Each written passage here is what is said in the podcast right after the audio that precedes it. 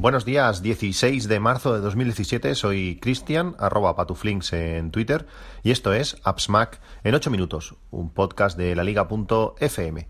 Bueno, segundo podcast consecutivo, estoy que lo tiro por la ventana, eh, espectacular. Eh, hoy quería comentaros unas, unas, cuantas, unas cuantas cosas. Empieza a oler ya el orcillo ese de, Keynote. Eh, todo pinta que de aquí dos semanas tendremos una, parecía que iba a ser la semana que viene, pero ya por, la, por los días que estamos no, no ha habido invitaciones a los medios, por tanto no, lo, no, no va a ser la semana que viene, seguramente será la, la, siguiente. Bastantes rumores de diferentes tamaños de, de iPads, bueno, veremos novedades por fin, eh, algo que, que se mueve y veremos pues cómo gestionan eh, los tempos de, de, venta de los posibles nuevos productos. Es bastante eh, increíble que, que, los AirPods cueste tanto conseguirlos, eh, no sé cuántos meses después, igual hace ya casi seis meses que, que, los presentaron. Es algo bastante, bastante extraño. Hoy quería hablaros sobre, sobre una, la, una cosa curiosa que pasó la semana pasada. Si sois un poco futboleros, sabréis que el, no sé, el martes o miércoles de la semana pasada, pues bueno, uno ha remontado un poco, un poco así, pero no quiero hablaros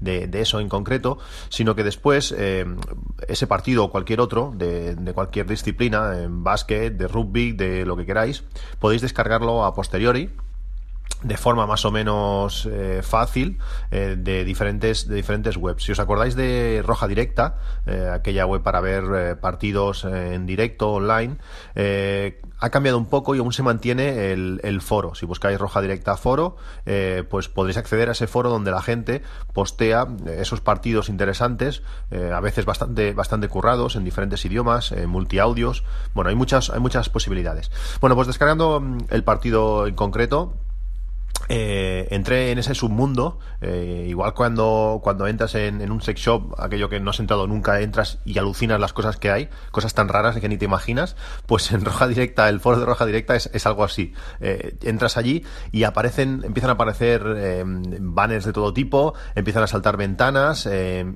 automáticamente mi, según, según Roja Directa, mi Mac tenía todo tipo de virus. Eh, volví a ver al viejo conocido eh, MacKeeper. Eh, MacKeeper estaba allí para salvarme la vida. Es impresionante la cantidad de basura que llegó a salir por minuto en, en mi Mac. Eh, es un submundo aquello. Eh, no, yo no, no, sé cómo, cómo esta gente puede mmm, ganarse la vida con eso. es como cuando te llama Yastel a las 10 de la, de la noche y te dice, bueno, es que yo trabajo hasta las 10. Bueno, perfecto. Yo a veces trabajo de madrugada y no llamo a tu casa. A veces hay que mm, mirar un poquito las horas y, las maneras. Pues esto es lo mismo, cuando te, te aparece ahí una publicidad súper intrusiva que te está casi mm, quemando la cara, ¿cómo espera ese, ese anunciante querer venderte algún, algún producto? Pues bueno, como digo, en el foro de Roja Directa encontré todo tipo de virus y, y, defectos de mi, de mi ordenador, lógicamente todo mentira, pero es, es sorprendente que, que esta gente se pueda lucrar o pueda vivir de, de estas cosas. Es un, es un submundo que, que a veces creemos que, que, no existe. ¿Qué más quería hablaros? Eh, me habéis preguntado bastantes veces y últimamente un poco más aún, eh, cómo sacar los vídeos de, de, nuestra GoPro. Por ejemplo, con mi GoPro Hero 4 Session, eh, bueno, hay varias maneras de, sacar los vídeos. Una manera fácil, pues bueno, simplemente sacas la tarjeta, la pinchas a un lector de tarjetas, la pinchas a tu ordenador y las descargas.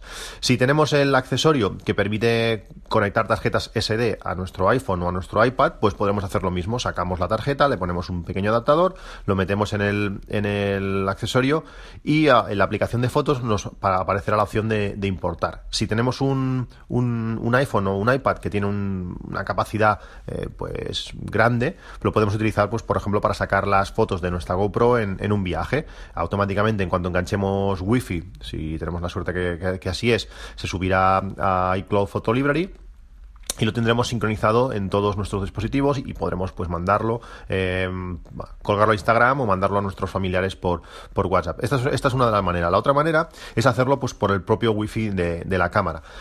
En todas las pruebas que he hecho últimamente eh, me mantiene todos los, los, datos EXIF. Esto es realmente interesante. El único, la única cosa que tenemos que tener en cuenta es que, por ejemplo, está la, la GoPro Hero Session eh, es súper sencilla de usar, pero a veces se pasa.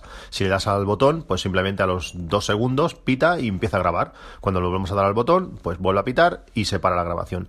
Si queremos hacer foto, pues tenemos que dar un botoncito que hay abajo, entrar en modo foto y a partir de ahí ir pulsando. El problema está que a los minutos o al tiempo que sea, eh, vuelve a pasar al, al modo vídeo.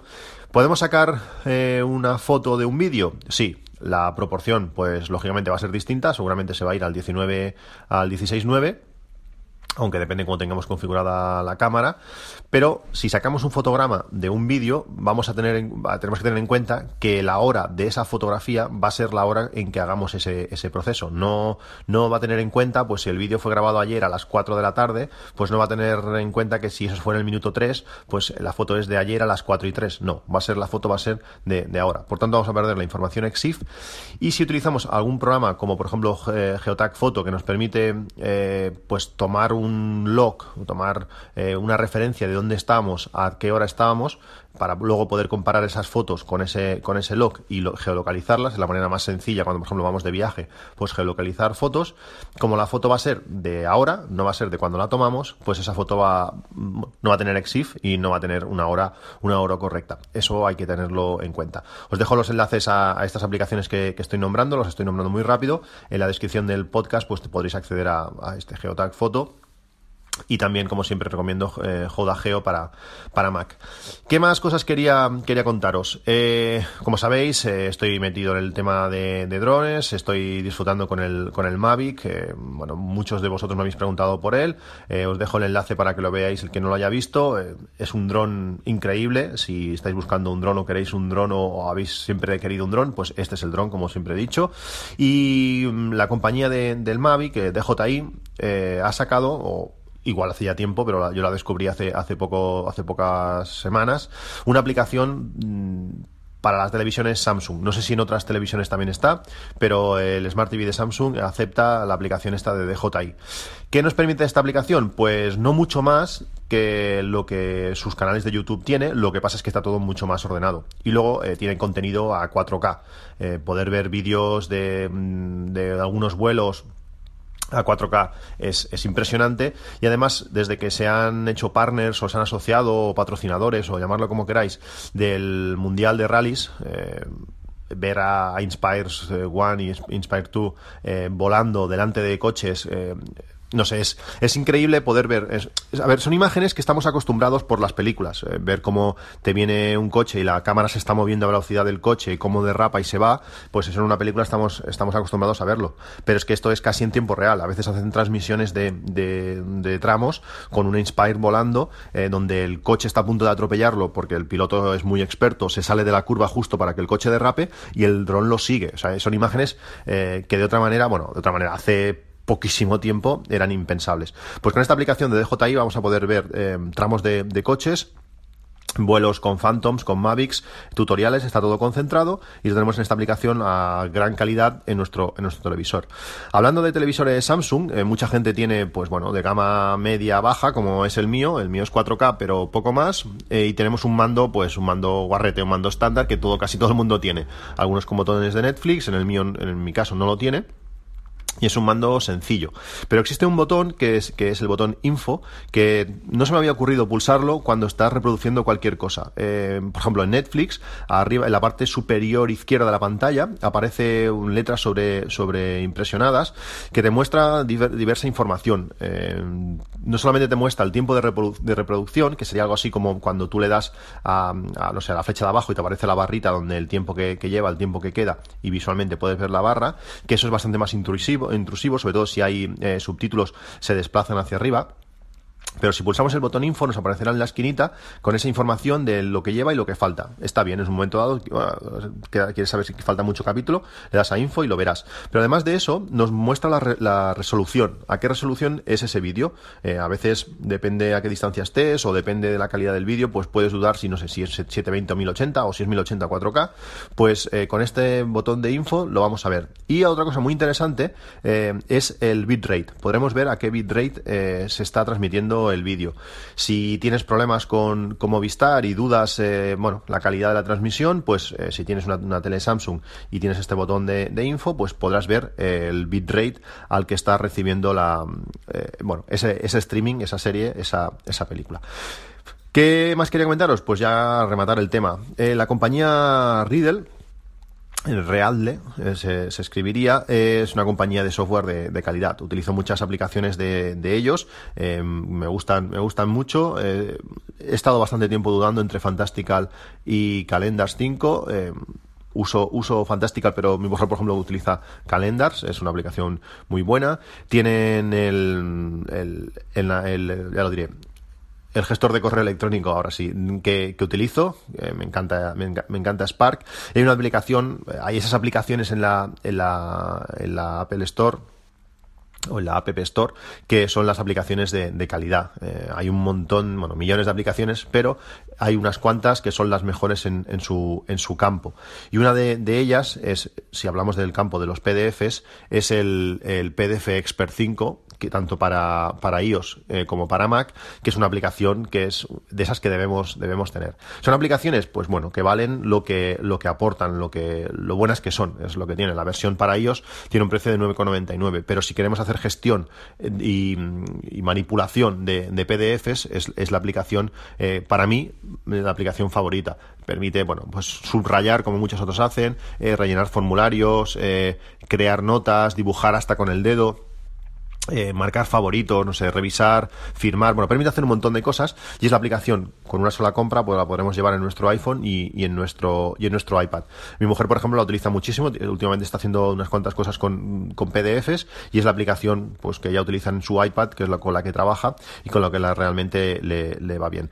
¿Que ¿Por qué os decía esto? Pues porque eh, ayer salió la nueva versión de Spark, Spark para, para Mac. Eh, Spark, como digo, es la aplicación que llevo utilizando durante muchísimo tiempo es de la misma compañía, en, el iPhone. Y ayer salió la versión 1.2 para el Mac. Eh, le han dado un, bueno, una mejora importante.